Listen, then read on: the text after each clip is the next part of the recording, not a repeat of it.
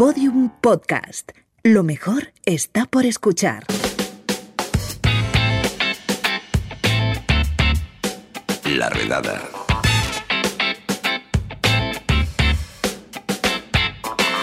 Personajes con historia. Y no necesariamente buena. Hoy en la redada nos acompaña Víctor Lloret, que como siempre nos trae un surtido con lo mejorcito de la historia. Bueno, en realidad lo peorcito. Buenas, Víctor, ¿qué nos traes hoy?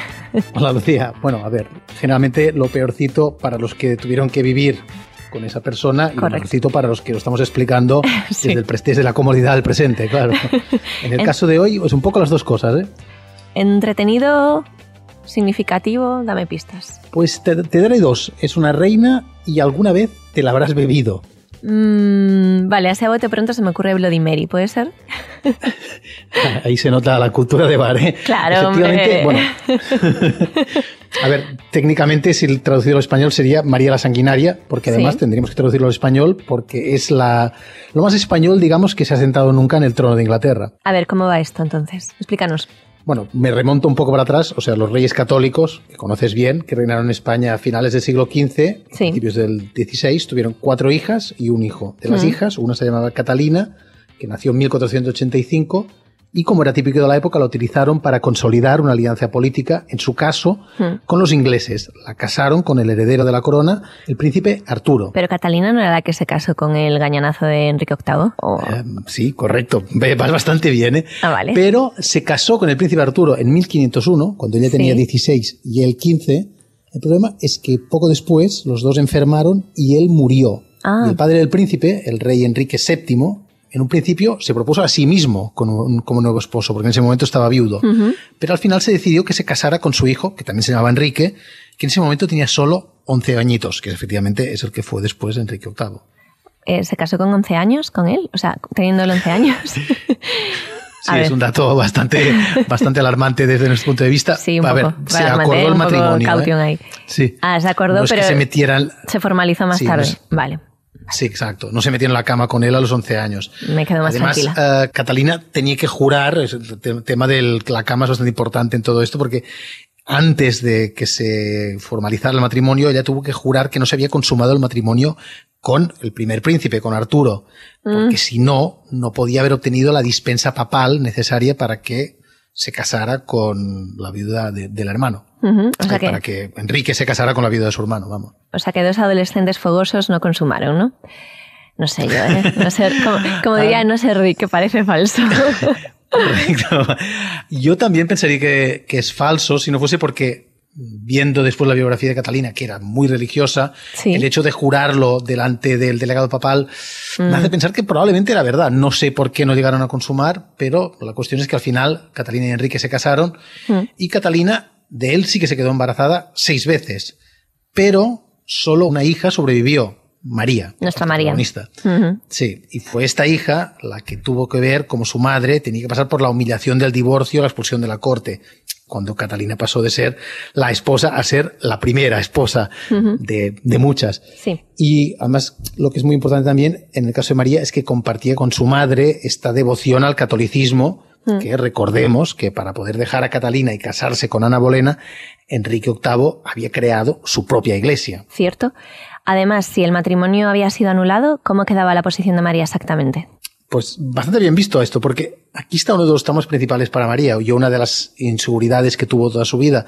Porque si el matrimonio de su madre era inválido, o sea, este segundo matrimonio, ella pasaba de ser princesa a bastarda, que claro, tiene que doler, pues especialmente si tenemos en cuenta que cuando haces este paso te son retirados una serie de privilegios que has tenido toda tu vida. Porque una princesa tiene su propia corte y además tiene su propia bolsa, digamos, tenía su propio apartado dentro de los presupuestos de la Casa Real. ¿Y esto no mejoró cuando Ana Bolena perdió la cabeza? Es un poco duro decirlo así, pero... a ver, la relación de María con su padre fue fluctuando con el tiempo. Cuando Ana Bolena efectivamente fue ejecutada, mm. La, hija de esta, Isabel, siguió la misma suerte de María. Fue declarada ilegítima, que comportaba que también quedase fuera de la línea de sucesión al trono. Pero la tercera esposa de Enrique, o sea, que vino después de Ana Bolena, que se llama Jane Simo, le pidió al rey que hiciese las paces con su hija. Y este lo hizo. pero con unas condiciones bastante duras. Que ella lo reconociese como cabeza de la Iglesia en Inglaterra, recordemos que ella era súper católica, Sí. que repudiase la autoridad del Papa, que dijese que el matrimonio entre sus padres era ilegal y que ella misma era una hija ilegítima, o sea, que ella era una bastarda. esta forma. Vamos, que le dijo, esto es lo que hay, Eh, querida, búscate la vida. Eh, no sé, yo casi hubiese preferido, no sé, es, es, eh, muerte, no sé, pero es renunciar a todos tus mm, ideales Sí, y a sí, todas sí. tus creencias, ¿no? Sí, de hecho ella inicialmente quería poner como una cláusula en plan mm, como los que juran la Constitución así Sí. mm, por imperativo legal. Pues ella quería hacer algo parecido, pero al final su padre le hizo, le hizo tragar con todo. Firmó una declaración a estos, a estos efectos muy coaccionada por su padre y vale la pena remarcar que antes de la separación de sus padres, Enrique estaba muy orgulloso de su hija, porque era una niña muy espabilada y había planeado diversos matrimonios que no se acabaron de consolidar, Mm. justamente por el tema religioso, porque claro, al abandonar el, el- el catolicismo mm, se convertía un poco en un fuera de la ley a nivel dinástico. Pero bueno, tenemos en 1536 a María con 20 años, reinstaurada en la corte y llevándose muy bien con Jane, que era la nueva reina. A ver, si no me falla la memoria, porque con Enrique me pierdo bastante, eh, tuvo todavía tres reinas más, ¿no? ¿Qué pasó con Jane? Es correcto, o sea, se- yo siempre tengo la tentación de decir que tuvo ocho reinas porque era Enrique VIII, pero sí, efectivamente eran seis. Fueron seis. Ah, Jane ah, le dio a Enrique lo que había deseado, deseado durante tanto tiempo y que había sido en parte la causa de todo, pues de, de esto de, de poner el, reino patas arriba, El que era un heredero varón, sí, exacto. Pero lo hizo a un precio muy elevado, la madre sobre todo, porque por problemas derivados del parto, una semana después de dar a luz, murió. Vaya. Y por cierto, la madrina del recién nacido fue la propia María. Su padre, como bien has dicho, se volvió a casar tres veces más, pero lo importante para María es que su sexta y última esposa, que se llama Catalina, como su madre, Sí. convenció a Enrique para que reinstaurase en la línea de sucesión tanto a María como a Isabel. Y a todo esto que me acabo de acordar, ¿dónde queda en toda esta historia Catalina, la madre de María? Sí, es verdad que la hemos dejado ahí un poco marginada. Pues esto justamente fue uno de los peores episodios para María, porque Catalina murió a principios de 1536, en esta época en que se habían reconciliado padre e hija, pero pese a este acercamiento, Enrique no le permitió ir a ver a su madre cuando ella estaba moribunda, y la hija lo sabía. Era una joyita este hombre, sí. ¿Y qué pasó cuando murió? Cuando murió él. Ah, pues el trono lo heredó este hijo que tuvo ah, con Jane, que era su hijo Eduardo, Ajá. pero claro, tenía solo nueve añitos y además Eduardo murió a los 15. Pero pese a su juventud y quizá influenciado por su entorno, bueno, casi seguro, Eduardo era un protestante convencido y temía que Inglaterra recayese en el catolicismo si ascendía al trono su media hermana María, que era notoriamente católica. Así que la volvió a excluir de la, de la línea dinástica. Pero al hacerlo, claro, se vio obligado también a quitar a su hermana Isabel, que era protestante, o sea que sí que le hubiera servido. Y así estaban las cosas cuando él se murió, sin hijos, bastante evidentemente, porque a los 15 años no había tenido tiempo, en 1500 53. Mm, ¿Y cómo hizo María para sortear todo esto, esta situación? Bueno, Claro, Eduardo había nombrado heredera a Lady Jane Grey, que era una chica de también de unos 15 años, que era la nieta de la hermana de Enrique, que también creo que se llamaba María también. María, eh, había, María la nuestra, había sido llamada a Londres cuando su hermano estaba ya moribundo, ella estaba un poco más al norte, en Norfolk, creo, pero ella había evitado ir temiendo que era una trampa para ejecutarla y facilitar la subida al trono de Jane, una, práctica bastante tradicional.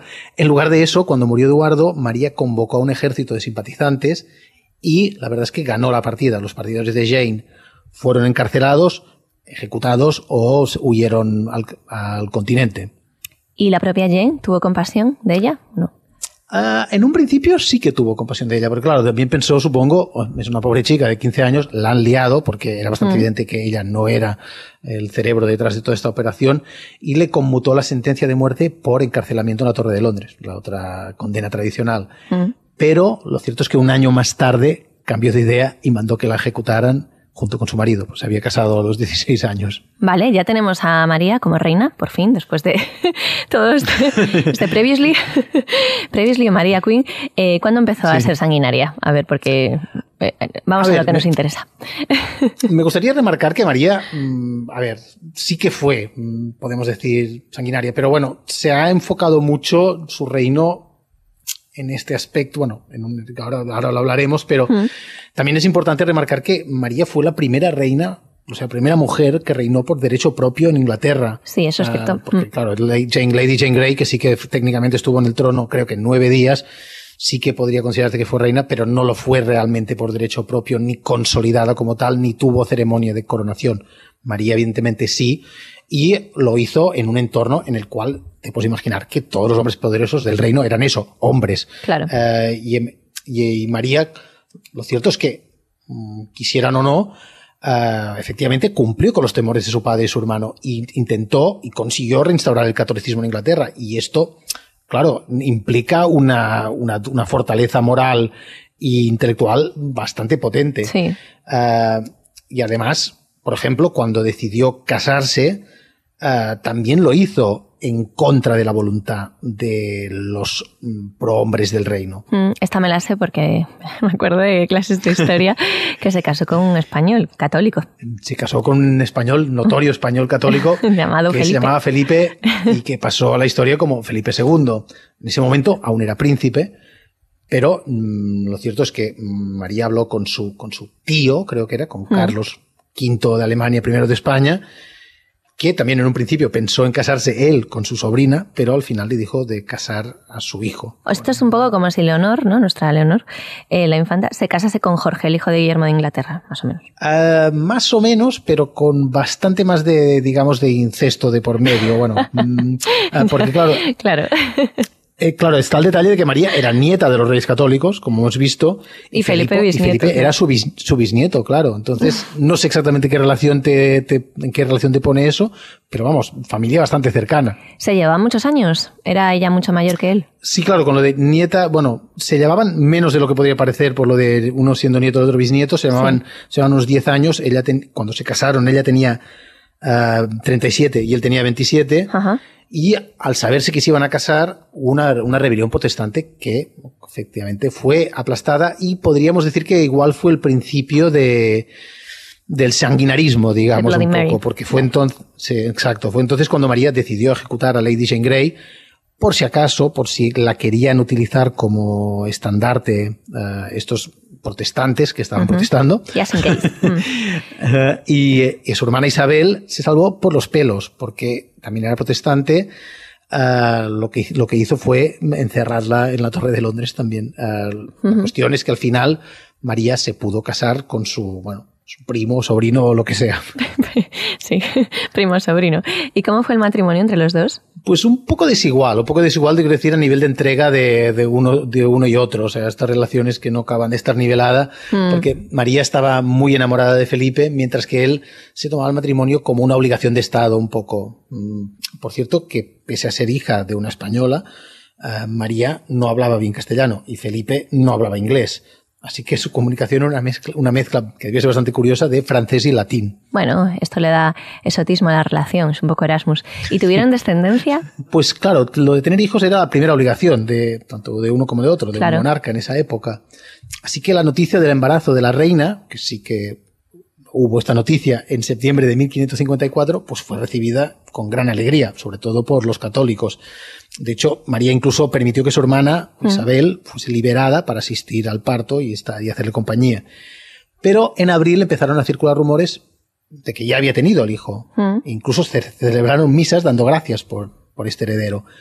Pero resulta que se precipitaron, porque María no estaba embarazada. Según parece, tenía ¿Cómo? todos los síntomas, o sea, tenía un, un buen bombo, pero era producto de un embarazo psicológico.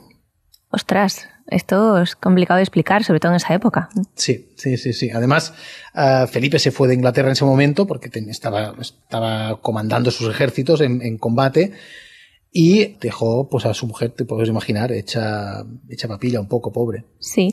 Bueno, de todas formas, de momento me parece un poco exagerado el mote. Era bastante más sanguinario su padre. Mm, ¿O es que empieza ahora la acción? A ver, a partir de su matrimonio con Felipe, eh, María sí que se desdijo de su promesa, porque inicialmente ella había prometido respetar la libertad religiosa de, de sus, de sus súbditos. Ah, Pero eh, cuando se eh, más o menos en esta época negoció con el Papa la reincorporación de la Iglesia bueno, inglesa dentro de del, del, catolicismo, del rebaño general, digamos. Sí. Y además, claro, al, al, suceder esto, volvió a entrar en vigor la ley contra la herejía. Mm, y, aquí, aquí es, es, donde. Aquí, claro, aquí es donde entra el Bloody Mary. Mm. Claro. Además, hay el componente religioso, pero también un poco un componente de vendetta, digamos, porque María pasó cuentas sí. con los que habían humillado a su madre, como sobre todo con uh, Thomas Cranmer, que era el arzobispo de Canterbury. Uh, las primeras ejecuciones tuvieron lugar en febrero de 1555 y ya fueron un continuo hasta la muerte de María, que fue tres años más tarde. Ejecutó casi a 300 personas, pero el detalle que hizo que en Inglaterra fueron muy recordadas las ejecuciones es que los condenados, al ser herejes, eh, eran quemados vivos. Mm. Y además, en algunos casos, como el de Cranmer, se le quemó vivo pese a que había renunciado a la religión anglicana y había vuelto a la fe católica, pero mmm, María dijo que no, que lo quemaban igual. Eso está un poco feo, sí. Pero claro, este señor es el que la había convertido en una bastarda, ¿no? Este. Correcto, sí. Bueno, y Felipe, a todo esto que decía de, de este tema. Pues lo curioso es que incluso a él le parecía exagerado y contraproducente. O sea, lo digo con la fama que tenían ya un poco entonces los españoles respecto a la Inquisición y todo esto, que tener bastante afición a quemar eh, a gente viva. ¿a ¿Dónde ¿no? vais? Claro. Que nosotros esas cosas no, ¿eh? Sí, pero a una, incluso a él le pareció exagerado y sobre todo contraproducente lo que estaba haciendo María. Pero la cuestión es que la población no lo interpretó así, sino que lo vio como que se estaban imponiendo costumbres españolas en el reino. Y esto fue gestando una enemistad Mm.